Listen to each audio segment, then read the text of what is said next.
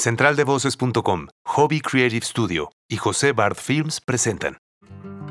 Bienvenidos a Conversaciones Fabia y Masala. Yo soy Fabia Montesfrías. Y yo soy Marcelo Salazar. Detrás de cada proyecto, de cada creación, de cada ser humano que se atreve a trabajar en su propósito de vida, hay un proceso que se traduce en historias, anécdotas, alegrías, fracasos, situaciones fuertes y éxitos. Encontramos muy relevante compartir contigo cada testimonio para inspirarnos y juntos aprender que a pesar de las pruebas difíciles, siempre es posible encontrar y llevar a cabo nuestra misión. Para ello, nuestros invitados nos visitan en nuestro estudio en medio del bosque y así, acompañados de un buen café, iniciamos una más de nuestras conversaciones Fabia y Masala. En el máximo punto intelectual que la humanidad ha llegado, estamos de rodillas. Eso debería hacernos humildes. Eso debería hacernos pensar lo vulnerables que somos. Debería hacernos cambiar nuestro alto grado de arrogancia y de falta de empatía con la gente. Hola, ¿qué tal? ¿Cómo estás? Nos da mucho gusto saludarte, darte la bienvenida a este nuevo episodio de Conversaciones Fabia y Masala. Yo soy Marcelo Salazar, en nombre de Fabia Montes Frías. Estamos muy emocionados, muy contentos porque el invitado del día de hoy es verdaderamente muy, pero muy especial. Desde Ecuador nos acompaña Millán Ludeña. Millán tiene más de 150 conferencias en los últimos dos años, más de 100.000 personas lo han escuchado. Además tiene un récord Guinness por haber corrido medio maratón en el sitio más profundo del planeta. Millán ha desafiado los lugares más extremos en la Tierra, ha corrido en la Patagonia, en los Andes, en el implacable desierto del Sahara e incluso en la Antártida. Su última aventura, jamás antes realizada, lo convirtió en la única persona en el mundo en conectar el punto más cercano al centro de la Tierra con el punto más cercano al Sol. Y esto está testificado en su película documental From Core to Sun, siendo parte de reconocidos festivales y plataformas alrededor del mundo. Milán ha participado en seis ocasiones en varias TEDx Talks como speaker, es conferencista internacional y además participa en foros de innovación, tecnología, economía, entre otros. Te dejamos entonces con la conversación con Millán Ludeña aquí en Conversaciones Fabia y Masala. Hola queridos amigos, ¿cómo están? Yo soy Fabia Montesfrías. Estamos en un episodio más de Conversaciones Fabia y Masala. El día de hoy me siento muy honrada y me siento muy agradecida por el episodio que vamos a tener, porque contamos con un invitado del que hemos aprendido mucho afortunadamente y de una forma indirecta, gracias a la tecnología hemos aprendido de él, pero ahora nos sentimos todavía más felices porque vamos a tener aproximadamente una hora para platicar con él, para compartir cosas en estos momentos en los que muchos países estamos viviendo esta cuarentena, en la que nos estamos dando cuenta que realmente sí somos una unidad, nos estamos viendo retados como humanidad, es, es algo totalmente nuevo y agradezco y me da mucho gusto ver cuánta gente está tratando de sacar lo mejor de sí misma, cuánta gente está tratando de colaborar para que salgamos pronto de esta situación. Entonces, esta es nuestra forma de, aportar algo, de abrazarlos y esperemos que disfruten y que a la vez les sea muy valioso este episodio. Em, bueno, por supuesto, estoy el día de hoy nuevamente aquí con Marcelo Salazar. Marcelo, ¿cómo estás? Muy bien, Fabia, muchísimas gracias. Completamente de acuerdo con lo que dices. Muy contento del invitado que tenemos el día de hoy. Sobre todo porque en estos tiempos un invitado como él nos cae de maravilla a nosotros y seguramente a ustedes que escuchan este episodio. Es un atleta, eh, es un eh, conferencista, tiene varios eh, TEDx en línea que la verdad es que valen muchísimo, muchísimo la pena. Nos vamos a comunicar hasta... Completamente, sí. Hasta Ecuador por medio de la, de la tecnología que afortunadamente en estos tiempos facilita las cosas y el intercambio de contenido y de ideas. Agradecerle a su equipo de, de producción, de representación por la gentileza, por la generosidad de rápidamente aceptar la invitación de estar con nosotros aquí en Conversaciones Fabia y Masala. Y que por supuesto eh, una persona que desde Ecuador nos va a contar una historia que yo les recomiendo en verdad que se queden a escuchar porque vale muchísimo la pena. La primera vez que supimos de él fue en este proyecto de, nuestra hermana ciudad de Monterrey, en el podcast de Diego Barrazas de Dementes. Ahí fue donde lo conocimos y bueno, nos cautivó la historia. En algún punto quisimos tener contacto con él y aquí lo tenemos ahora sí desde Ecuador en Conversaciones Fabia y Masala, Millán Ludeña. Millán, ¿cómo estás? Bienvenido, Millán. Muchísimas gracias por estar aquí. Hola Fabia, hola Marcelo, encantado. Muchísimas gracias por el espacio. Es un gusto para nosotros recibirte, Millán, en verdad, en Conversaciones Fabia y Masala. Como te decía ayer, la, la velocidad con la que tu equipo nos respondió, la disposición, nos conmovió muchísimo. Sí, sí, muchas gracias. Eh, es un equipo maravilloso. Pachi eh, recibió el mensaje, se emocionó, me dijo, oye, Millán, hay que hacer esto inmediatamente. Y ya, y aquí estamos. Excelente, maravilloso, Millán. Oye, Millán, pues fíjate que queremos, este, ahora sí que en estos momentos en los que toda la humanidad, prácticamente toda la humanidad, estamos unidos por algo en común, que, que es esta gran sacudida que estamos recibiendo, nos parece muy oportuno platicar contigo porque has sido una persona que te has llevado al límite y, que vemos que lo has hecho desde el corazón y ha sido increíble cómo a través de tu pasión que es correr, has conectado con tantas personas y, nos has generado tanto aprendizaje a todos. ¿De dónde nace esta pasión? ¿Cómo fue el, el primer encuentro, esa como primera llamada que recibiste? Sí, eh, bueno, en realidad arranca por un error. Yo, yo vengo cometiendo los últimos 6, 7 años una serie de errores bastante grandes, pero que al mismo tiempo eh, me van emocionando en el sentido, cuando tú cometes un error es porque lo estás intentando, estás intentando algo, ¿ya? Y, claro, y esos errores como tal pueden ser percibidos como un intento o como un fracaso. Yo creo que la, la, diferencia está en que un intento solo se convierte en un fracaso cuando efectivamente se convierte en el punto final. Y yo, que soy de Guayaquil, una ciudad costera en Ecuador, me había cambiado a Quito, a la capital, una ciudad que está a 2.800 metros sobre el nivel del mar, bastante alta. Y en Guayaquil corría quizás un kilómetro, kilómetro y medio. Pero cuando me cambio a Quito, por andar impresionado por la belleza de las montañas, lagos, lagunas, páramos y demás, eh, un día me di cuenta que podía correr 5 kilómetros. Me emociono y voy a buscar mi primera carrera en una montaña porque dije, ok, si ya puedo 5, entonces puedo con todo el planeta. Y me lanzo, y me lanzo en mi impulso de buscar una carrera de 10 kilómetros. El problema Bien fue que 10 kilómetros, la categoría de 10 kilómetros estaba llena. La, siguiente era de 20. Recuerda que yo corría 5 kilómetros. Entonces tímidamente digo, bueno, ¿por qué no me das una de 20? Y el, y el señor en la tienda me dice, no, 10 y 20 están llenas. Si quieres correr aquí, Millán, solo hay cupos en la categoría de 50 y de 80 kilómetros. Vaya, vaya. Entonces. Una pequeña, diferencia. Una pequeña diferencia, pero claro, tú y tu posición arrogante o, o, lo que sea, te hace replantear y dices, fíjate lo que dije yo internamente, ¿no? No importa, o sea, le pedí una de 50, pero automáticamente activé mi plan B. Y mi plan B era, no importa que estés en 50, tú no quieres correr 50, tú solo quieres correr 10, así que en el 10 paras y me largo. Eso fue lo que dije yo internamente. Muy bien. Mi posición de orgullo en la tienda pidiéndole al señor que me dé una de 50 y internamente estaba pensando, tú tranquilo que en el 10 te votas. Claro, no estás obligado a terminarla. No, estás obligado a terminarla, tienes tu comodín y frente, y frente al señor estás pidiendo 50 con gran autoridad. entonces, y efectivamente el orgullo nos lleva a hacer este tipo de cosas. Y me la... Totalmente. ¿Saben cuál fue el problema? Me, me enteré en la montaña que tú no te votas cuando te da la gana.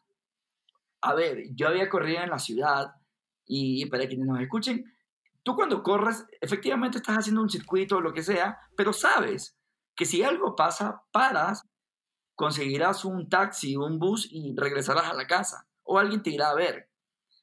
Ya, en la montaña yo pensé que era lo mismo y en la montaña me enteré que tú no te botas cuando te da la gana, sino que te botas en ciertos puntos que es en donde hay acceso para los carros para que te puedan evacuar. El punto es que Qué fuerte. yo estaba recién en el kilómetro 9 y dije, ok, hasta aquí llegué, ya no avanzo, listo. Y pasa un señor y me dice, no, esto no es como en la ciudad. Aquí tú no te votas cuando te da la gana, efectivamente. Y ahí me asusté y le digo, ¿y entonces qué hago? ¿Cuándo me voto? Me dice, te votas en los puestos de control. Ah, ya, ok. ¿En dónde está el primero? No había llegado ni al primero. En el kilómetro 15. Oye, Fabio, Marcelo, ¿y tú? Y tú dices, chuta, ¿qué me conviene más? No, me regreso 9 a la salida y no ha pasado nada. O avanzo 6 para que ya me voten. Claro, claro. Avancé 6. Llegué al 15. Muerto, pero con ego todavía. Y estas cosas pasan. Yo pensé que no pasaban, pero ocurren. Estaba el tipo que me vendió la entrada. Ahí está. No. Parado. En el pueblo. Se me ríe ¿Y qué dijo tu mente en ese momento? Claro, di- dije como ustedes dicen, chinga tu madre, ¿no? Entonces, oye, Claro. yo, yo recuerdo, porque estaba dispuesto a pedir un carro para que me evacúe. Listo. Sí. Pero estaba el tipo y me dice, ¿cómo va la carrera? Y el ego te lleva a decir tonterías como esta. Y yo digo, Sí. Bien, bien, súper bien. ¿Y te quieres votar? Porque si quieres votarte no pasa nada. Igual sabíamos que ya te ibas a votar. Y le decía, ¿a cuánto está el siguiente punto? Y me dice, está en el kilómetro 25. O sea, 10 kilómetros más. Pero si quieres vótate, no pasa nada. Y te toca el ego. Y por ego, Claro. digo yo, y aquí tenemos una frase en Ecuador y digo, si la voy a hacer negra, hagamos la trompuda. Pues dije yo. Así, así que me embarco y le digo, no, no me voy a votar, nos vemos en el 25. Y efectivamente llegué al 25. Ya se imaginan cómo llegué.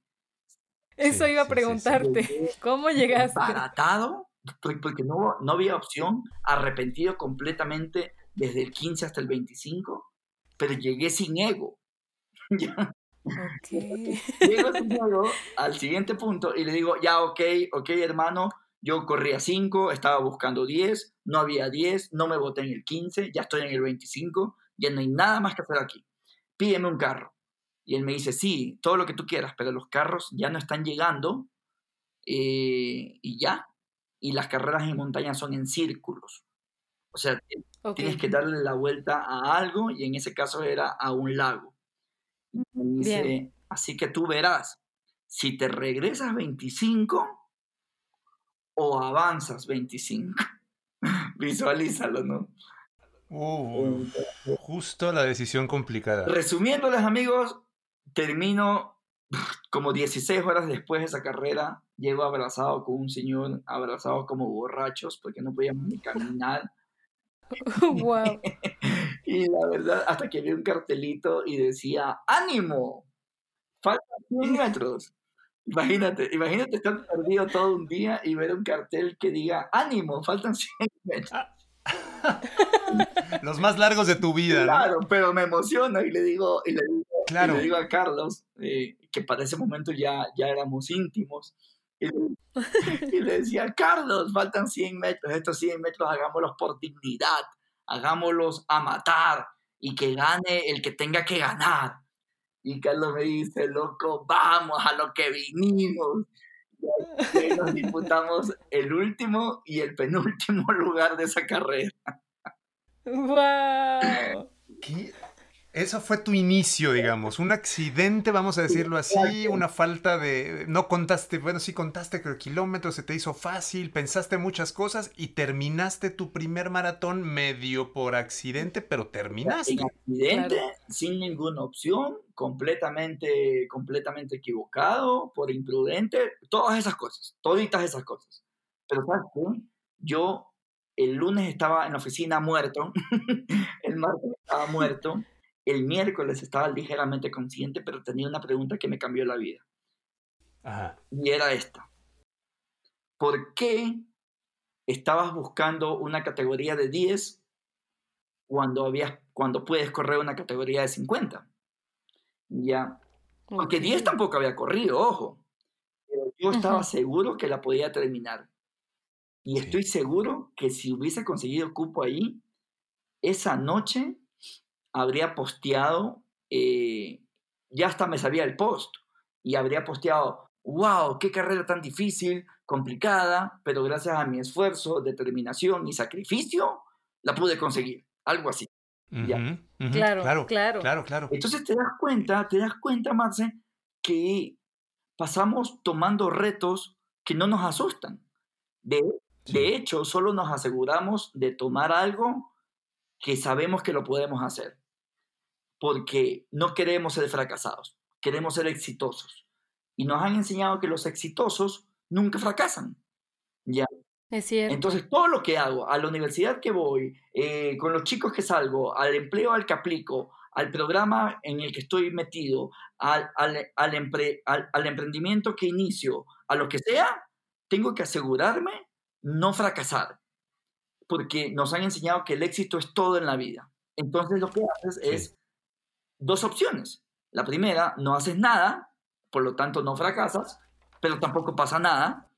Y la segunda, te atreves a hacer algo, pero chiquitito, de juguete, de mentira, de likes, de vanidad, de arrogancia, de, de, lo que sea, que sabes que lo vas a hacer. Y cuando lo hagas, vas a postear, wow, fue todo un infierno, pero lo conseguí. Claro, es una excesiva importancia, como bien lo mencionas, Millán, es una excesiva importancia al, al, al final, ¿no? Es decir, al final, como es tan importante y tan relevante, me aseguro de conseguirlo porque pienso que ahí va a estar el verdadero aprendizaje, ¿no? Claro, y de hecho, en realidad de chiquito, pero cuando lo consigues lo engrandeces, básicamente para alimentar tu ego. ¿Ok? Sí. Entonces, con esa duda dije, empiezo a cuestionarme internamente y digo, a ver, espérate un ratito, a la universidad que fui, ¿era categoría 10 o de 50? El trabajo en el que estaba, ¿era de 10 o de 50? Los proyectos que, que hacía, ¿era de 10 o de 50? mi relación con mi pareja, de 10 o de 50. Y me hice todo un análisis muy sincero, muy duro, y la mayoría de mis respuestas eran de 10.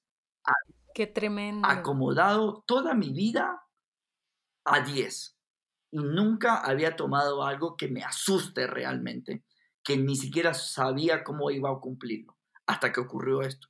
Y en ese momento dije, ok, Millán, a partir de ahora no voy a hacer nada en mi vida que no me asuste. El trabajo universidades, programas, emprendimientos, proyectos, carreras, cualquier cosa. Si no me asusta, no lo hago, no, no lo intento, mejor dicho. Y así es, seis meses más tarde, en la Patagonia Argentina, 160 kilómetros. Un año después, desierto del Sahara, 240 kilómetros. Un año más tarde, Polo Sur, Antártida, 100 kilómetros a 32 grados bajo cero. Y hace dos años, una aventura que jamás había sido realizada en el planeta. Conectar el punto más profundo de la Tierra con el punto más cercano al Sol sin parar. Qué tremendo, qué tremendo. Oye, Millán, pero a ver, a mí me surge aquí una, una pregunta que me gustaría saber cómo abordas el tema de, de la mente antes de cualquiera de los retos, de estos retos que mencionas que implican mucho, que imponen realmente, ¿no? Porque la palabra reto la malbaratamos mucho, pero estos, estos retos que auténticamente son retos. ¿Qué, ¿Qué haces? ¿Cómo trabajas con tu mente días antes, meses antes de que vas a realizar esta tarea que va a implicar un verdadero esfuerzo, porque de repente surgen estos cuestionamientos, surgen inseguridades, surgen miedos. ¿Qué haces previamente? Sí, a ver, en, en, este proceso, porque, como vieron, arranca en un, en un accidente, luego en la Patagonia un amigo medio me ayuda por allí, en el Sahara ya, ya éramos un equipo de cuatro personas, en Antártida ya pasamos a seis, no miento, a, a doce. Eh, bueno, esto se va, se, se, va, se va complicando incluso en organización, pero una de las aristas principales es psicología deportiva. Y y lo que me encanta que hacemos, y, ahí me di cuenta que no solamente aplica el deporte, es un tema de visualización. Mira, Bien. Eh, yo creo que ninguna persona intenta algo si no cree que se lo merece. ¿Ya? Tú no vas a intentar cambiarte de barrio o comprar un carro o aplicar a la universidad si no crees que te van a aceptar o que te van a dar la oportunidad o lo que sea. Entonces, en realidad parte desde mucho más atrás. ¿Crees que te lo mereces o no crees que, que te lo mereces? ¿Ya? Lamentablemente, la, mayoría, la, mayoría de personas agarramos esta oración y decimos, me gustaría hacer esto, pero no. ¿Sí, me explico? Sí, totalmente, claro. empieza el día y dices, ¿cómo me encantaría estudiar en Stanford? Ay, pero no, porque es muy caro. Y ya, listo, se acabó la historia. Ya. Es cierto. Y se acabó la historia y me gustaría aplicar o, o, ser host en este lugar o lo que sea, pero no. O yo no hablo inglés, o no tengo dinero, o soy mujer, o cualquier cosa. Pero el punto, claro. el punto es que eres la principal máquina de, sueños y al mismo tiempo eres la máquina más poderosa de autodestrucción. ¿Ok? Eso ocurre en segundos en nuestra vida y ha ocurrido durante años.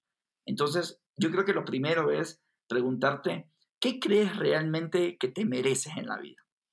Una vez que yo me siento merecedor de algo, lo intento, pero para intentarlo tienes que visualizarlo.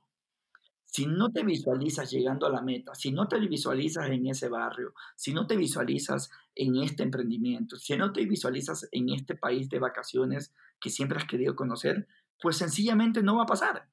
Es impresionante. Unos llaman ley de la atracción y yo inconscientemente lo he venido haciendo casi toda la vida, ahora mucho más consciente, pero oye, oye, es, es impresionante, es impresionante cómo, y ahorita estoy recordando, todos esos días que yo entrenaba para todas estas aventuras, ya, cuando estaba aburrido, visualizaba los últimos metros. Era impresionante, lo visualizas tanto que lo sufres, sabes lo que vas a decir, si lloras o no lloras. Yo en entrenamientos lloraba, imagínate, y no por dolor. Yo lloraba porque estaba en un momento futuro.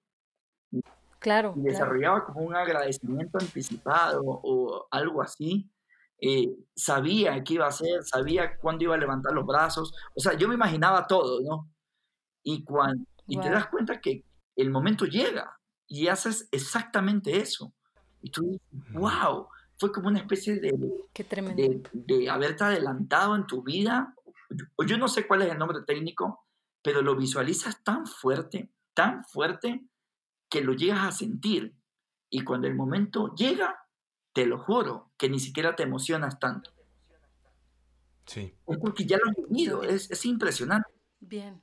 Bien. Y eso que mencionas, Millán, me, suena, me parece más bien muy, muy importante decirlo, porque esta cuestión de la ley de la atracción de repente se proliferó, digamos, como una forma un poco New Age de ver las cosas, donde realmente se le daba la importancia simplemente a esa visualización y no al arduo trabajo que hay detrás, o no detrás, sino que va paralelo a la visualización, ¿no?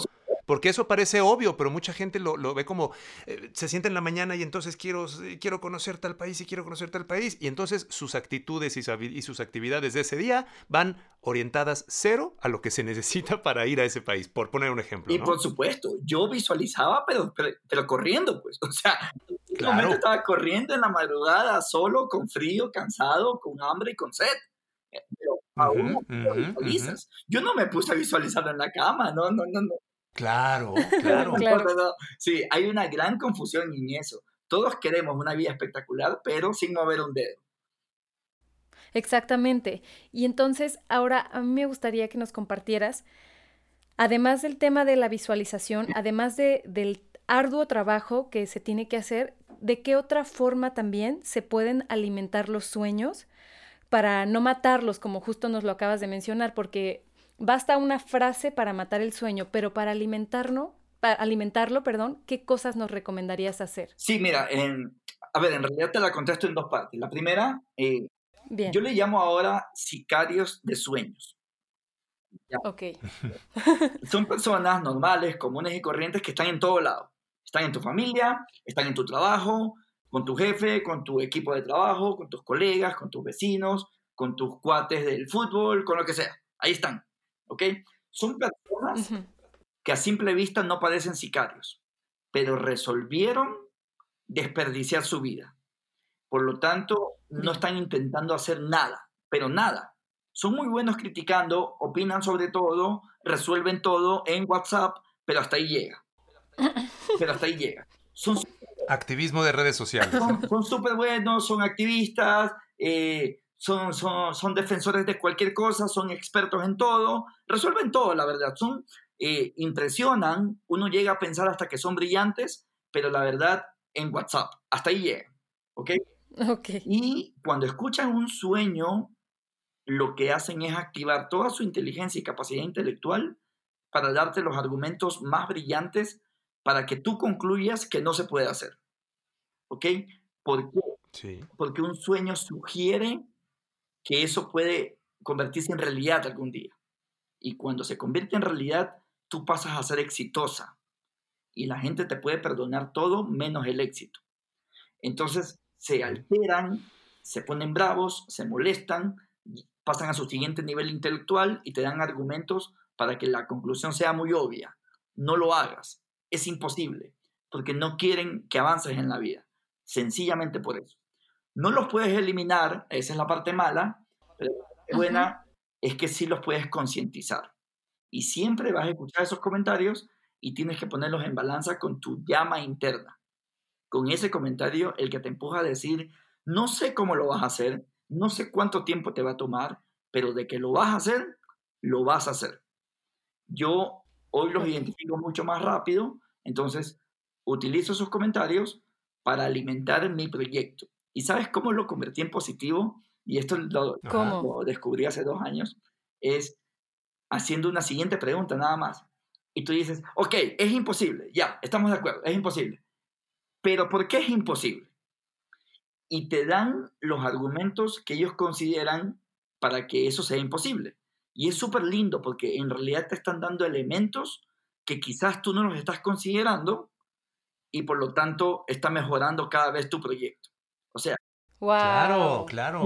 Te alimentas de eso que aparentemente es una adversidad, ¿no? Claro, y me pasó a mí, cuando yo me quería ir al punto más profundo de la Tierra y luego irme al punto más, más cercano al Sol, alguien me dijo, eso es imposible. Y le digo, ¿por qué? Por un concepto físico. Ah, interesante, ¿por qué? Porque vas a estar muy abajo con tanta presión atmosférica que cuando te vayas a subir al avión no te van a dejar subir porque no has estado el tiempo suficiente eh, para, para que puedas entrar en una cabina y me pareció interesantísimo. Yo no lo había tomado en cuenta con, con, con el equipo. Y le dije, wow, maravilloso, claro. Y me fui a universidades en Ecuador y me reuní con los decanos en las facultades de, eh, en las facultades de ciencias físicas. La conclusión, luego del análisis, es que sí lo podía hacer. Pero lo que me ayudó este sicario fue identificar un tema que puede ser que no lo podía hacer. Entonces, en realidad me ayudó muchísimo. Pero gracias a la siguiente pregunta. Ok, es imposible, listo, estamos de acuerdo, pero ¿por qué? Y entonces eh, es, es, maravilloso por ahí, creo que la primera parte. Y la segunda parte, y la segunda parte eh, eh, es ¿por qué en momentos complicados en todo este sueño aún así lo vas a seguir intentando? Porque siempre tienes que recordar el por qué. O sea, el cerebro es la máquina principal y su función es mantenerte vivo siempre va a elegir cualquier cosa que no haga que estés en riesgo. Entonces, si lo pones a elegir entre salir a correr a las 5 de la mañana o dormir, va a elegir dormir. claro, claro. Entre que te pongas a estudiar en la madrugada o dormir, dormir. Y entonces siempre te va a proteger. Su función es protegerte. ¿Ya? ¿Cómo vences a tu propio cerebro? Sencillamente con el por qué, con el, el otro eje principal que es el corazón. ¿Por qué estás haciendo todo lo que estás haciendo? Eso es lo que te mueve. Eso es lo que realmente cuando estás cansado, fastidiado, cuando te han botado del trabajo, cuando sientes que no tienes dinero, cuando sientes que las cosas están complicadas, la pregunta es ¿por qué? ¿Por qué estoy metido en este problema o relajo o lo que sea? Y por qué, cuando lo tienes clarito, es el que te va a decir, respira, no pasa nada, mañana será otro día, continuemos. Bien, Hablando de, mm, vamos a decirlo así, de adversidades o de estos momentos donde ya hay situaciones que no están en tu control, ¿no? Digamos que son condiciones por default que ya están ahí y, empiezas a aprender cómo sortearlas y después cómo tomarlas a tu favor e impulsarte para conseguir lo que, lo que, lo que se quiere. Yo leyendo sobre ti y, y me llamó mucho la atención lo que escuchaba respecto a la epilepsia, Millán.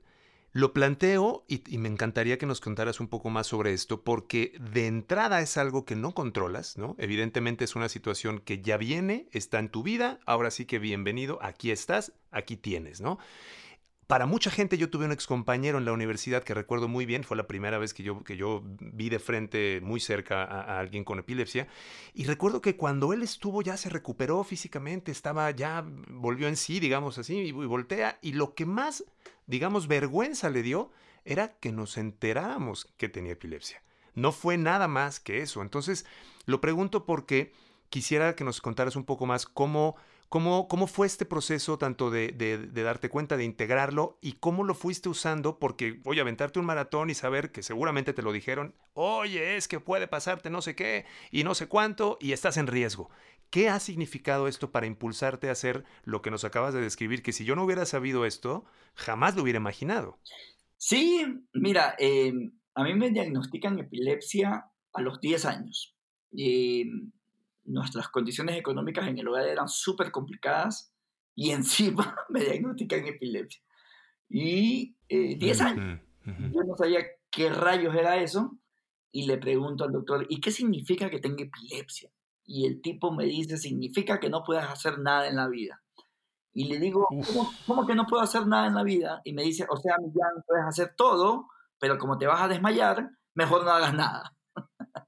Qué fuerte, declaración, es un hechizo, ¿no? Súper fuerte, es una condena brutal. Yo no sabía cómo reaccionar ante eso y, básicamente regresé a ver a mi mamá para actuar eh, en consecuencia con lo que ella haga. Y mi mamá, años más tarde, hoy lo entiendo, eh, yo creo que tuvo dos opciones en ese momento. La primera, declararse víctima y haber empezado a partir de en ese momento a repetir esta cantinela de mi hijo es epiléptico, ay pobrecito, ¿ok?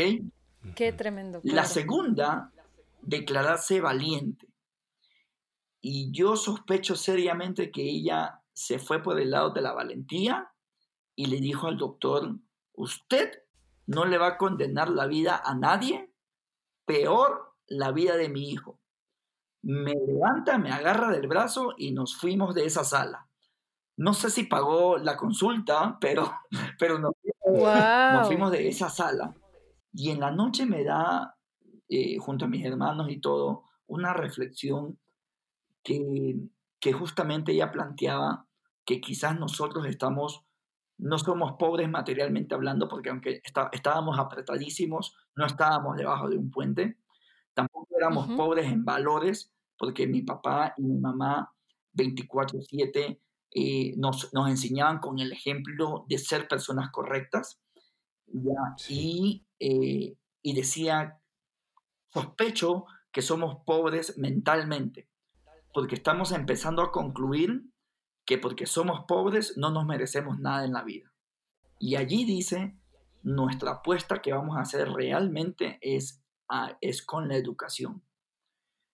Ah, bueno, en fin, y, vuelven a endeudarse, hacer malabares y medio todos los meses para, para podernos, eh, a los tres hermanos, que podamos recibir educación, pero eh, yo seguía educándome, pero con epilepsia, ¿no?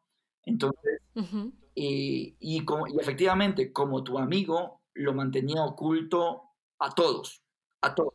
Sí. A todos, hasta que un día, ya tenía 15 años, tuve una convulsión, pero en la piscina, con mis amigos, entre cuates y todo, estaba en la piscina, en, la alberca, ustedes llaman, ¿no? Sí. me, sé, me sé muchísimos términos mexicanos, me encanta, me encanta. Bien, bien, bien, bien. Es momento de usarlos, Millán. lo voy a usar, lo voy a intentar usar. Venga, venga. Entonces estaba en la alberca ahí con los cuates y todo, y ¿sabes qué? Y me dio una convulsión. Y claro, y me hundí, gracias a Dios algún amigo se dio cuenta, me levantó, cuando me desperté todo el mundo estaba rodeándome, viéndome asustados, y allí me di cuenta que la vulnerabilidad, o sea, yo no lo había contado esto a mis amigos por, por miedo a la vulnerabilidad, porque yo pensaba que ser vulnerable te aleja de las personas. Yo pensaba que al decir soy epiléptico y me voy a desmayar, mis amigos ya no iban a estar allí. Y ahí me di cuenta que cuando tú eres vulnerable, no te alejas, en realidad conectas. Porque, Qué importante. porque eres auténtico. Y estamos tan rodeados de tantas tonterías, cosas falsas y cosas maquilladas, que hoy más que nunca valoramos lo auténtico. Entonces, y ahí me di cuenta que la vulnerabilidad no es nada malo. En realidad, cuando uno es vulnerable, es cuando realmente toca el corazón de las otras personas y las otras personas se sienten en empatía suficiente para empezar a ser vulnerables. Cuando te das cuenta, ese grupo de amigos perfectos se convierte en un grupo de amigos humanos. Y eso es súper lindo. Muy valioso. A partir de ese momento he contado a todo el mundo que tengo epilepsia y en ciertas ocasiones explico qué deberían hacer si yo tengo alguna crisis. Entonces, si lo quiero ver individual, hasta incremento mis posibilidades de seguir vivo. Claro. Claro, totalmente. Es súper lindo y ese momento en mi adolescencia me enseñó que la vulnerabilidad no es para, para blindarnos, en realidad, en realidad es para abrirnos como humanos. Oye, Millán, eh, hablando del tema de la vulnerabilidad, mm, nos gustaría que nos compartieras durante estas carreras, las más largas, las que han representado climas totalmente extremos, eh, ¿has experimentado pánico? Y si lo has experimentado, ¿cómo lo has vivido y cómo has trabajado con él para salir adelante? Sí, fíjate, yo eh, afortunadamente casi hace 17 años o 18 años eh, que no tengo una crisis, eh, una crisis epiléptica me refiero. Y, creo, sospecho que lo que pasó fue que aprendí a controlarla. Ok, qué este, interesante. yo tomé medicamentos, me acuerdo, solamente un año de ese diagnóstico, tomé medicamentos un año, dejé de, tomarlos, no sé si por rebeldía o por el presupuesto, pero el punto es que ya no tomé, ya no tomé eh, y, seguían dándome crisis hasta que un día eh, me, iba a dar una crisis, me fui corriendo al baño, eh, me calmé, respiré, me, lavé la cara, pero no se activó la crisis. Y dije, de pronto esto sí lo podría controlar. Luego los otros intentos empezaron a llegar y cada vez los controlaba más y más y más y más y más y me empezaba a autorregular en la vida, en, mis hábitos, porque aprendes a conocerte, por ejemplo. En, cuando tomo café, yo puedo tomar al día hasta dos o tres tazas de café. Si llego a la cuarta taza de café, me siento raro. Okay. Entonces, soy muy consciente con eso. O si me quiero tomar una cerveza o, una copa de gin o lo que sea. Entonces, sé para cada cosa eh, hasta dónde. Sé las horas de, sueño, si a veces tengo una semana muy complicada y no duermo, sé que estoy en déficit de eso y tengo que descansar en, temas deportivos y demás. Al final aprendí a adecuar mi vida eh, en función de mi realidad. Hace cuatro años estuve en Boston y me hice un análisis completo en el cerebro eh, y el diagnóstico fue el mismo, tienes epilepsia. Y la explicación era, entonces, ¿por qué no tengo crisis? Sencillamente porque aprendí a autocontrolar mi cuerpo. Entonces, imagínate, si puedes calmar una, una crisis epiléptica, entonces seguramente se puede calmar algunas otras cosas, ¿no? Justo lo que te iba a decir, es una demostración bastante contundente de, este, de, las ventajas tan profundas que puede tener el monitoreo, automonitoreo, ¿no? En muchos sentidos de... de autoconocimiento. autoconocimiento y no dejar de observarnos todo el tiempo. Efectivamente, el autoconocimiento, estás en plenitud, eres consciente de quién eres, de qué puedes hacer, qué no puedes hacer, qué te gustaría hacer, qué no, qué no quieres hacer. Y cuando te das cuenta de eso, ¿sabes, Marcelo? Eh, eh, es... es es súper lindo. Entre más te conoces tú, menos intentas encajar en el resto. Sí. Y, te asumes como eres. Y te asumes como eres y por lo tanto te criticas menos y por lo tanto eres más feliz y por lo tanto estás en más plenitud. Y sobre todo, eres más agradecido. Eres mucho, mucho, mucho más agradecido. Y eso es bien lindo. Oye, Millán, ahora cuéntanos, después de de todas em, estas carreras que has vivido, que al llegar al final, en lugar de, de generar únicamente como esta motivación, enfoque y seguridad, eh, la mente podría, por otro lado, alimentar, alimentar el ego. O sea, porque de repente creo que, que nuestra mente nos puede jugar algunos, algunos jueguitos, ¿no? Entonces, ¿cómo logras tú que que todo se vaya orientado más al verdadero desarrollo y crecimiento interior y no tanto al ego como de casi casi sentirte como un Superman o un superhéroe. todo lo puedo desde Ajá, exacto. del ego, ¿no? Sí, fíjate, es, eh, es interesante. Cuando en, estos dos, dos, últimos años mi vida ha cambiado por completo. Ya, yo nunca, eh, nunca pensé eh, ser speaker, ser conferencista motivacional. De hecho, hace dos años era gago y tartamudo, ¿ya? wow. Entonces, eh, a todo esto no había pensado en una película, hoy tenemos una película y de hecho, para quienes nos escuchen, si, si, se animan a verla.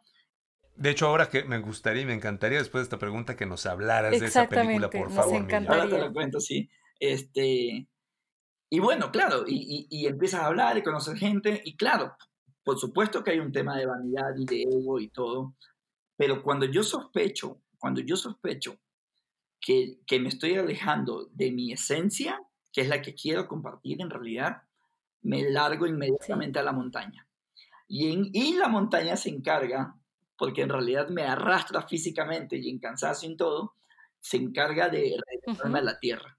Cuando tú empiezas a sentir una especie de superhéroe o superpoderoso o lo que sea, te vas a la montaña y a caminar como loco y a correr como loco y cuando estás cansado y ves a todo lado, dices, wow, soy ínfimo.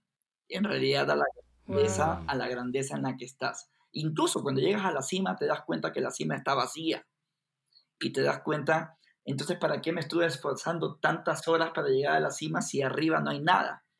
Porque no es lo importante lo que está arriba, lo importante es todo el camino que quizás te lo estás perdiendo por estar enfocado tanto en la cima. Porque el camino es el que importa y el camino es el que te da los paisajes y el camino es el que te hace respirar y dices, wow, me siento completamente agradecido. Que llegas a la cima o no es lo de menos. Te, te estás perdiendo la belleza del camino. Y lo mismo pasa en la vida. A veces nos enfocamos tanto en conseguir algo que perdemos todo el proceso. O sea, nos estamos perdiendo de disfrutar y de agradecer por todo el proceso que, estamos llevando. Millán, eh, bueno, para la gente que escucha, ahora antes de pasar a la película, que también por supuesto que es, es, un tema que nos encantaría que nos contaras. En tus, eh, en tus charlas de TED, que por cierto se las recomendamos mucho, mucho porque valen mucho la pena, hay varios momentos que, bueno, ya en otro, ojalá y tuviéramos otro episodio y nos encantaría que nos aceptaras de nuevo otra invitación, Millán, pero hay un par de cosas que me encantaría que nos contaras. La primera, eh, este episodio que tuviste con el fallecimiento de un amigo socio, ¿no?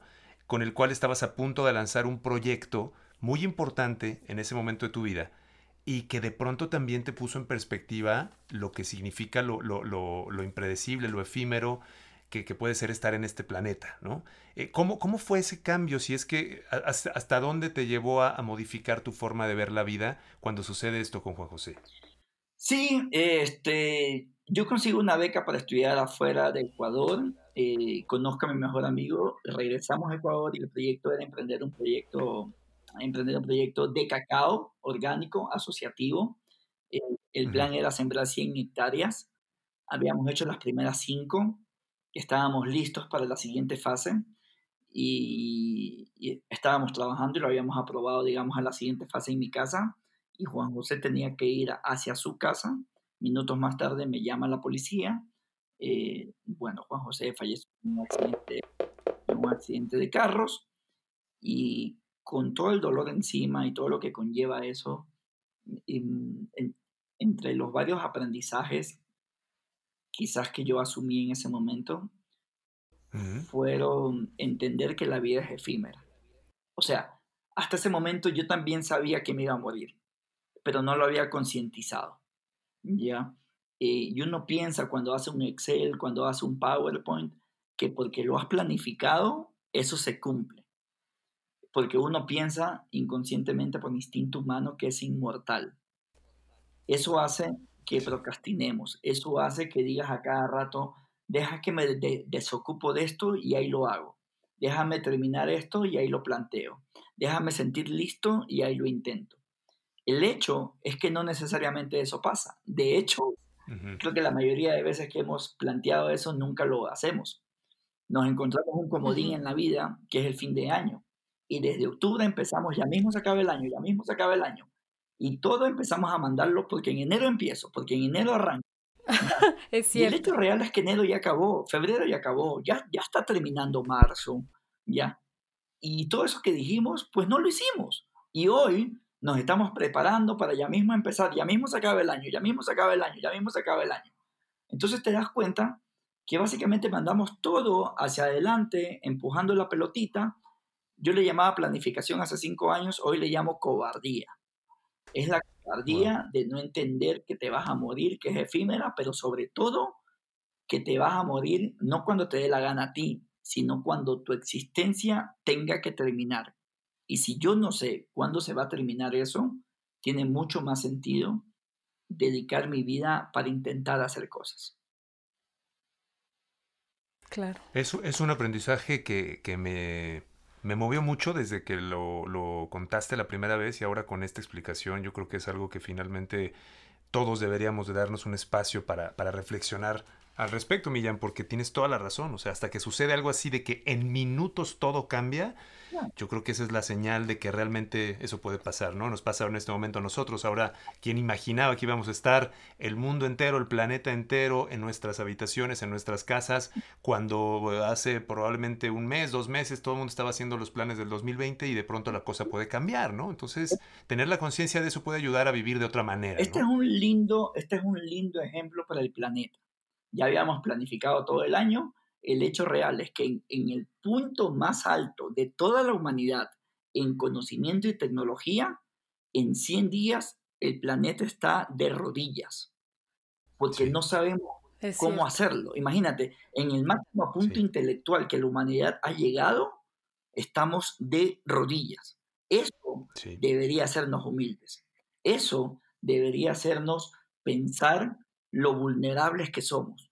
Debería hacernos cambiar nuestro alto grado de arrogancia y de falta de empatía con la gente. Yo lo estoy viendo, lo viví ayer, lloré porque me dio vergüenza. Ayer en Ecuador, en Ecuador ya, ya estamos en cuarentena. Ayer a las 8 pm salí a la ventana porque eh, eh, sin mayor coordinación en nuestro barrio salimos a las 8 de, la noche a aplaudir para darnos ánimos entre todos y salí ayer y vi un pocotón de ventanas con las luces encendidas y las familias adentro. Y claro, y me dio vergüenza porque hace dos semanas no me había fijado en todas esas ventanas encendidas, que siempre habían estado ahí a esa hora, pero no, no las había visto. Claro, estamos tan enfocados en nuestras cosas que no nos importa el resto. Y este momento nos está dando varias cachetadas a todos para que seamos mejores seres humanos. Yo estoy convencido que cuando salgamos de esto, el planeta será otro, será otro. Y ojalá cada uno de nosotros seremos otras personas en el sentido, seamos unas mejores personas. Que tus palabras sean una realidad. Sí, lo esperamos, de, lo, esperamos, todos, todos, Millán. Y, y, justamente hablando de nuevo de, del tema de, de, tus carreras, de la película, por eso nos pareció muy valioso poder tener este contacto contigo en este momento, porque si bien hace, y te digo, que escuchamos este, tu, tu, tu, charla de hace a lo mejor seis meses, y el contexto era otro, y en este momento hablar de una película como la que te pediríamos que nos hablaras, el hablar de las carreras que has tenido, para mí la perspectiva ha cambiado desde, desde el punto de vista de, oye, es que el reto de llevar a cabo algo como el reto puede parecer en nuestra mente, salir de esto, avante, salir fortalecidos, salir con la mente eh, no caída, no débil, no pesimista, todos estos ejemplos que ahora te pediría que por favor nos compartieras, Fabia, yo creo que es, es, es cómo usar lo que tú viviste, cómo usar esto que nos vas a contar de tu película para tomarlo hacia nuestra realidad actual y darnos cuenta que en verdad las cosas pueden no pueden. Es, con el trabajo adecuado saldrán porque podemos afrontarlas desde el corazón, ¿no, Mian? ¿Qué significó para ti, si nos puedes hacer un breve resumen de las carreras que nos mencionaste y llegar al momento de la película para que sea el vehículo para compartir primero con tu país, que, que finalmente llevarles ese récord Guinness por primera vez, supongo que fue una emoción indescriptible, pero luego como latino, decir, ah, ok, yo soy muy parecido a ti, entonces esto impacta de una manera muy profunda a todo el continente, ¿no? y como ser humano, por supuesto. Sí, no, muchísimas gracias. Mira, eh, eh, como lo comenté, yo no soy un corredor a tiempo completo, ni profesional, eh, ni me considero nada de eso. Simplemente un tipo que andaba corriendo por allí. Ay, qué fácil se escucha, Millán, pero qué bárbaro, ¿eh? Se metía en problemas por allí. Pero fíjate, cuando yo resuelvo ir al Sahara, cuando yo resuelvo ir al Sahara, lo que me impactó, lo, que me emocionó por ir al Sahara a correr 240 kilómetros fue que efectivamente eh, estaba asustado. O sea, solo de ver y de intentar dimensionar eso, que no lo dimensionaba, ya me asustó, me hizo temblar las piernas. En ese momento dije, esto sí debería ser un, un, un reto para mí. Y bueno, y empieza toda esta aventura eh, la pude terminar, ya se imaginan cómo terminé eso. Regreso a Ecuador, eh, ya cansancio, y otra vez el bichito empieza a sonar en la cabeza y dices, ok, sigamos buscando algo como que me emocione. Y me encuentro esta carrera en el lugar más frío del planeta, la Antártida.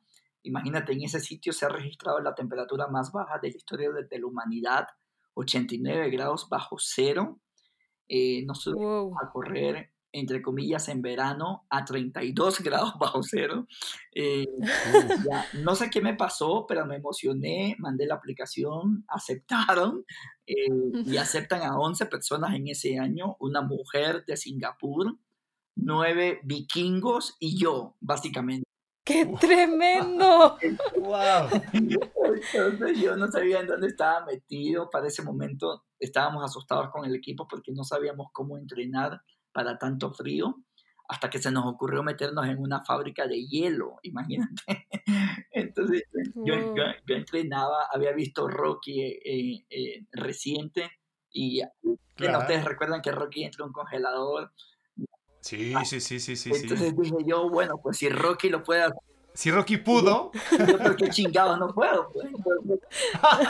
Entonces, y, me metí en esa vaina y la verdad que fue, eh, la verdad que nos ayudó muchísimo. Bueno, en la Antártida, eh, acuérdense que el desafío era correr 100 kilómetros pero sin parar.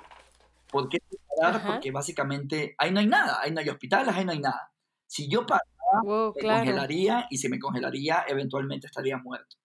Entonces, en la Antártida no había nada más que hacer. Habíamos hecho un entrenamiento con mi psicóloga de solo permanecer pensando para que mi cerebro esté activo. Entonces iba sumando mentalmente, multiplicando mentalmente, recordando números en celulares, eh, cantando, eh, recitando poemas, intentando repetir pedacitos en frases en libros, ese tipo de cosas para que mi cerebro no se apague, ¿ya? Entonces, no hay nada más que hacer que correr y pensar que se me pasa esta pregunta. A ver, Millán, si ya corriste en el lugar más salvaje de América, que es la Patagonia, en el lugar más caliente, en el Sahara, en el lugar más frío, en la Antártida, bueno, ¿por qué no, por qué no correr en el sitio más profundo de la Tierra con el punto más cercano al Sol?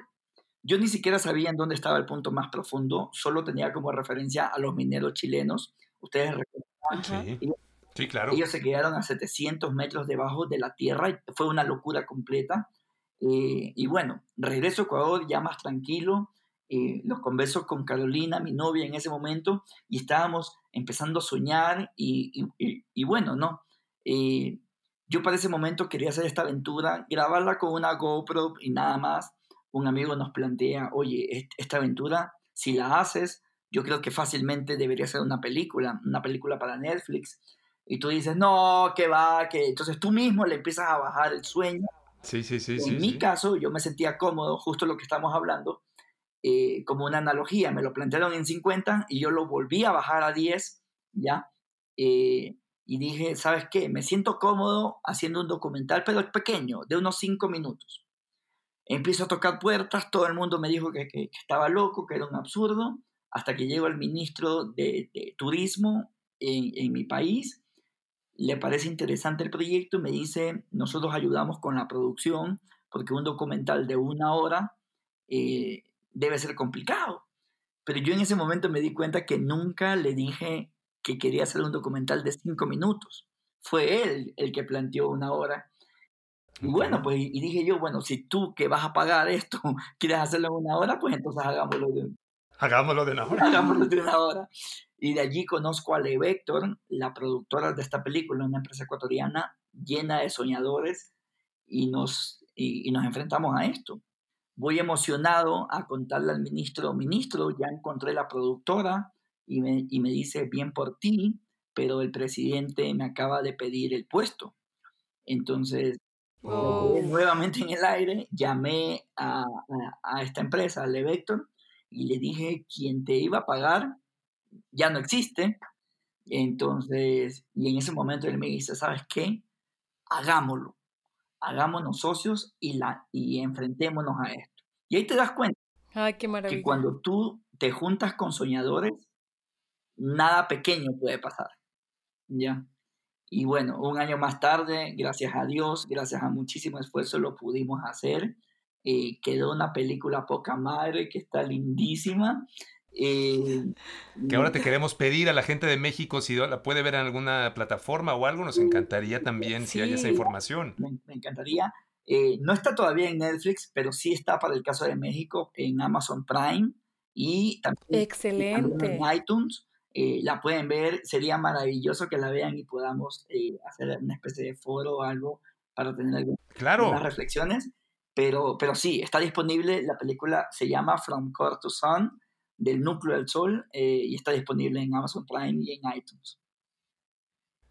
Y eso que mencionas, Millán, me llama mucho la atención por dos razones. Porque la primera, Fabia, en cuanto al liderazgo, ayer hablábamos junto con, otro, con otra persona, otro amigo, gran amigo, que nos hablaba también de este tema de, liderazgo desde una perspectiva mucho más humana. Y ahora, ahora que escucho lo que nos cuentas, Millán, me parece que esta cuestión de liderazgo, que es una palabra que de pronto la sentimos solo en el contexto empresarial y tal. O autoritario. O autoritario, un poco, un poco decir, no, no, no, el liderazgo de decir, tú tienes un sueño, te vieron tan convencido de tu sueño, y esa es la siguiente, la siguiente pregunta que Fabia te quería plantear, pero yo quería hacer una pequeña acotación de, te ven tan convencido del sueño que la productora te dijo, oye, en este momento el dinero, pues claro que a todo mundo le va a caer bien, pero ¿sabes qué? Yo no te voy a dejar solo, porque tú has trabajado tanto, lo has proyectado tan, fuerte, que la gente que te rodeaba en ese momento, supongo que se sentía hasta como atraída con esta fuerza de, de, decir, yo tengo que respaldar algo que veo, que siento, y que si nos sumamos todos va a ser mucho más grande, como lo fue ahora la película, ¿no? Sí, es, es, es justo eso, Marce Fabia, es, es justo eso, mira, yo estaba tan convencido que ya lo veía, es lo que estábamos hablando al principio, yo lo veía, yo sabía cómo iba a pasar esto. Por eso es que cuando tú cuentas tu propuesta, proyecto, sueño, lo que sea, como lo ves tan claro, lo puedes comunicar mejor. Y si lo comunicas mejor, efectivamente, inspiras y motivas a la gente a que se empiece a sumar. Pero todo nace en que tú estés convencido, que efectivamente estés convencido. O sea, hayas matado a todos estos sicarios alrededor tuyo, e incluso hayas matado a tu propio sicario.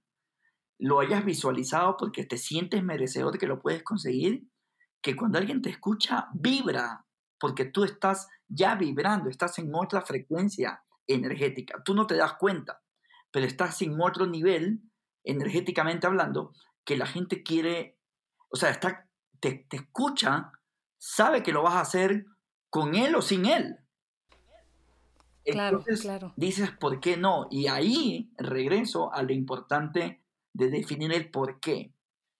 Porque la gente no persigue cosas por perseguir, persigue temas y proyectos que inspiran, que le generan un porqué, que le, que le hacen sentido en su ser, hablando metafísicamente, ¿no? Sí, sí, sí, totalmente, por supuesto. Sí, es, es, loquísimo. A mí no me lo enseñó nadie. Yo lo he venido, o sea, mejor dicho, lo he venido haciendo siempre, pero ahora recién lo entiendo. Ya una vez que ya empiezo a leer sobre esto, y tú dices, claro, yo por eso sigo a estos proyectos, por eso soy voluntario en estas causas, Por eso estudio en estos lugares, porque no estás siguiendo ninguna marca, estás siguiendo algo que alimente tu ser. Claro. Claro, totalmente. Millán, en una de las charlas de TED eh, mencionas que las cosas grandes no se pueden hacer solo, que se hacen en equipo. Y a mí me gustaría saber cómo formas tú ese equipo ideal para trabajar, como en, qué aspectos te fijas, además de tú proponer y hablar con claridad de qué va lo que quieres hacer, cómo, cómo vas conformando, cómo vas seleccionando a ese equipo, qué te fijas tú este, en esas personas. Sí, es buenísima. Mira, en, en, estos dos últimos años hemos armado una empresa que es quien me representa por el tema de las conferencias y la película y demás. Eh, y junto a mi socio, a Jeff y a David, nos hemos planteado, aquí el requisito es que podamos demostrar que entre soñadores se pueden hacer cosas.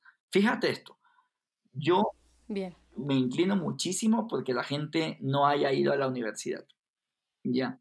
Bien. Y te, y te digo porque yo fui a la universidad, pero también siento que la universidad te contamina. La, la, la, universidad te quita humildad y la universidad y la universidad hace que tú creas a los 20 años, 21 años, que sabes todo en la vida. ¿ya? Es y, que y que ya decidiste a lo que te vas a dedicar. obviamente, claro, un chico de 18 años no ha vivido dos minutos solo en su vida, que no ha comprado carne, que no ha comprado leche, que no sabe lo que es estar endeudado, eh, que no sabe que clientes le van a pedir un servicio pero que eventualmente no le van a pagar, que van a tener proveedores a los que sí les has pagado pero nunca te va a llegar el servicio, que, vas que, te van a traicionar, que van a pasar un pocotón de cosas. Ese chico que no ha vivido nada de eso en el mundo empresarial cree que es un experto comercial. ¿Ya? Sí. Claro. Entonces, como sale con tanto ego, al mismo tiempo se plantea no fracasar y por lo tanto regresa al modelo al que conversábamos al del no fracaso haciendo muchas cosas de juguete, muchas, cosas chiquitas. Pero cuando uno no está contaminado de eso, es un soñador, entiende que se puede caer, mejor dicho, que se va a caer. Y en cada caída, aparte de que aprendes, desarrollas tu humildad. Por eso es que eventualmente tú llegas eventualmente a conseguir éxito, entre comillas, pero te das cuenta que las personas exitosas no andan criticando, de, hecho, quienes critican, quienes andan criticando son los no exitosos. ¿Ya? Porque, porque el exitoso ya se cayó, ya se endeudó, ya fracasó, ya se quitó ese ego, ya entiende. Ya le dolió. Ya le dolió, ya se burlaron de él, ya lo rechazaron, ya le dijeron que no. Entiende que es difícil. Por eso, cuando ve a otro exitoso, a otro emprendedor, no se le burla, no lo critica, de hecho intenta ayudarlo, porque ya pasó por eso. Los que hacemos lo contrario son precisamente los que piensan que con WhatsApp están resolviendo todo. Por eso es que no están haciendo nada. Por eso, claro. por eso piensan que es fácil. Por eso arrogantemente opinan y discuten y sentencian y condenan. Porque no tienen carajo idea de lo difícil que es. Incluso recordé ahora esta escena maravillosa de, de, Birdman, ¿te acuerdas? Cuando está, cuando increpó a la crítica, cuando estarán en este momento complicado, en donde, en donde te das cuenta de eso, ¿no? Y alguna vez escuché también a algún crítico musical que decía, que le decían a un crítico musical, oye, pero es que tú estás haciendo y diciendo y escribiendo. Dice, bueno, tienes razón, me voy a retirar porque si yo no hago, no puedo decir, ¿no? Entonces, esta revelación que de pronto encumbra a los críticos, ya sea de WhatsApp o a los críticos que incluso llegan a ser celebridades, ¿no? Ah. Que, a veces pueden ser como ayudan en algún sentido, en otras pueden significar un, un, lastre muy complicado. Y eso me lleva a la siguiente pregunta, Millán. Tú mencionaste hace, hace unos minutos de esta, de esta autorización, me parece que le daban, creo que eran varios vikingos, era una chica que de Finlandia. Singapur. Singapur, perdón. Y tú, ¿no? ¿Cómo? Este es un tema muy, muy, muy delicado, puede ser muy sensible, pero esta cuestión de, del racismo, esta cuestión de cómo se nos puede percibir de alguna manera en, en, el nivel de retos, casi casi te dicen, bueno, ¿tú de dónde vienes de aquí? Ah, bueno, te alcanza para esto, ¿no? Ah, tú vienes de un país primer mundo, ah, no, bueno, tú sí tienes el mundo a tus pies si lo quieres, ¿no? Y si bien es una cuestión romántica para algunos, que donde digo romántica por esta cuestión de decir, bueno, para ser latino lo hiciste muy bien, ¿eh? Bueno, para ser no sé de dónde lo hiciste muy bien. Tú lo que estás demostrando en este momento, y, desde la primera vez que escuché tu conversación, fue, a ver, a ver, a ver, aquí ya no estamos hablando de esto. Sí hay obstáculos, sí la sociedad se ha construido históricamente por bla, bla, bla, pero de pronto tener la inteligencia, me llamó la atención cuando mencionabas cuánto te tardaste en mandar mails, emails, emails a la mina para que te dejaran entrar. Todavía no habías corrido y ya estabas con un montón de obstáculos para llegar. Entonces, esta cuestión de comprar o no comprar la idea de, de, si hay o no, claro que es una cuestión que está presente en nuestro mundo. Vale la pena conocerla, pero también vale la pena creer que si desarrollamos las herramientas necesarias, podemos salir de ello y dar un ejemplo de que todo está en cómo lo hacemos, ¿no crees? Mira, es, yo no sé quién nos ha acostumbrado a esto, la verdad. pero nos enseñaron a que condenarnos es, es más fácil que intentarlo. Entonces, ah, porque soy ecuatoriano, porque soy mexicano, porque soy uruguayo, porque soy boliviano, lo que sea, entonces básicamente hasta aquí me alcanza, ¿ya? Y nos hacen pensar que ser ambicioso está malo. Y nos hacen pensar por eso es que cuando tú planteas algo a tus, a tus amigos y te dicen, no, vato, anda bajándote de esa nube, que ni sé qué cosa, no seas tan creído, no seas tan soberbio, que no seas tan lo que sea, ya, justamente porque está bien no soñar, está bien no ser ambicioso, está bien pensar que esto es lo que nos merecemos y demos gracias a Dios, está bien no plantearnos proyectos y agradece que tienes trabajo, siéntete eh, afortunado y demás pero no nos invitan a, querer un poquito más. Aunque nos estamos muriendo de hambre, no nos invitan a soñar un poquito más. Y me hiciste recordar, en el mundial anterior, tienen ustedes a, a Chicharito, y él decía en una entrevista, claro, el propio entrevistador estaba planteando que el hecho de que México haya llegado al Mundial está bien y ojalá nos vaya bien. Y él decía, no señores, ¿y por qué no hacemos cosas chingonas y nos llevamos el Mundial? Ya, era justo eso, o sea, hagamos cosas chingonas y eso no está mal, no deberíamos criticar eso. Lo que nos ha pasado ahora. al parecer, un tipo que está tuiteando o mandando un WhatsApp criticando todo pero haciendo nada, tiene más autoridad moral que el que se está cayendo porque lo está intentando. Entonces, el que se cayó y se está raspando porque está intentando algo es motivo de burla para, para toda la gente y nos lo burlamos. Y al mismo tiempo aplaudimos al que está criticando pero sin hacer nada. ¿Y de cuándo, de cuándo acá un pendejo que no está haciendo nada tiene más valor moral que alguien que sí lo está intentando. Mientras no entendamos eso, mientras no aplaudamos al que se acaba de caer, no, no vamos a salir. ¿Ya? Pero para aplaudir eso, tenemos que dejar de pensar que somos perfectos sin hacer nada. Bueno, es verdad, podemos ser perfectos sin, sin, sin hacer nada. El problema es que no pasa nada. Claro, claro, claro. Ni, ni, para atrás ni para adelante, como decían en el pueblo, ¿no? Claro, entonces me dices, es que yo soy un perfecto. Ok, pero no está pasando nada en tu vida. Entonces, ¿Qué estás pretendiendo en la vida? ¿Cumplir años? Cumplir años lo puede hacer cualquier pendejo. Cualquier pendejo lo puede cumplir años. Llegar a fin de año, eso lo puede hacer cualquier pendejo. No se trata la vida de cumplir años, se trata de cumplir retos. Son dos cosas diferentes. Claro. Oye, Millán, espiritualmente, ¿Cómo abordas eh, eh, este, la vida? ¿Cómo, ¿Cómo la vives? ¿Qué es lo que te ayuda a encontrar ese centro, ese equilibrio que todos buscamos?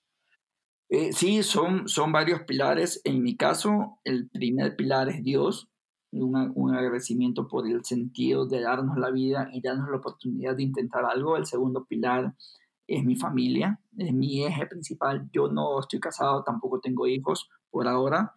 Y cuando me refiero a la familia, me refiero a mis padres y hermanos y cercanos. Me encantaría que la vida efectivamente me dé esa oportunidad de poder eh, armar y tener una familia y, y, con ello un hogar. Me parece uno de los principales regalos en la vida. Eh, y el tercer eh, pilar mío como tal es este tema de la relación con la no familia, pero gente que yo amo y esperaría que eventualmente me amen, ¿no? Es más o menos esos pilares. Y te das cuenta que todo se basa en agradecimiento y todo se basa en amor, conectado al cerebro y al corazón. Tienes toda la razón.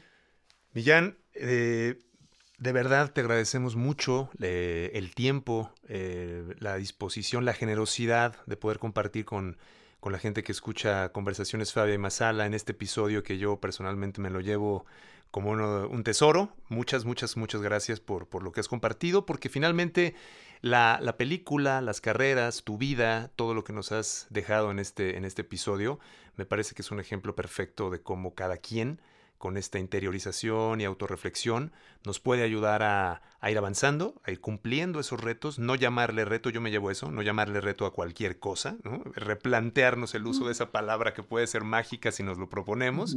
Y bueno, un abrazo muy, muy fuerte hasta Quito, que toda la gente en Ecuador, que toda la gente en Latinoamérica y en el mundo, como bien lo decías, aprendamos y tengamos una, una etapa de, reflexión y, que vaya todo este cariño para el pueblo ecuatoriano. Y de verdad, desde México, agradecerte de nuevo y a ti y a tu equipo por, esta, por la disposición de tener esta charla, Millán. No, muchísimas gracias a ustedes, Fabia, Marcelo, un gustazo. Se me pasó el tiempo corriendo en realidad, pero yo creo que la pasamos increíble, básicamente. Totalmente. Básicamente para plantearnos, hagamos cosas chingonas, no hay otra cosa. Sí.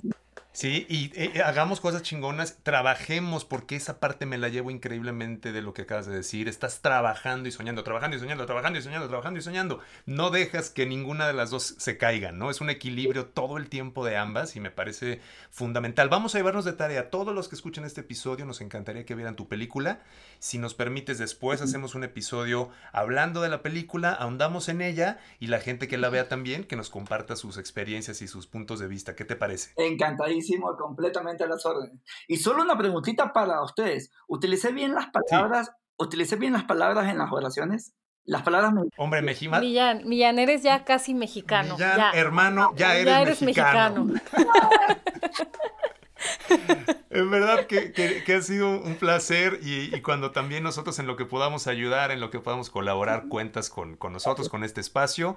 Y, adelante, nosotros nos dedicamos a la música, nosotros somos músicos. Eh, este espacio surgió por esta cuestión de transmitir, compartir, aprender en conjunto. De conectar y aprender entre todos. Todo lo que dices aplica perfectamente a, lo que, a nuestra misión, que en este caso es la música, y por ello te lo agradecemos mucho. Dale, les mando un abrazote.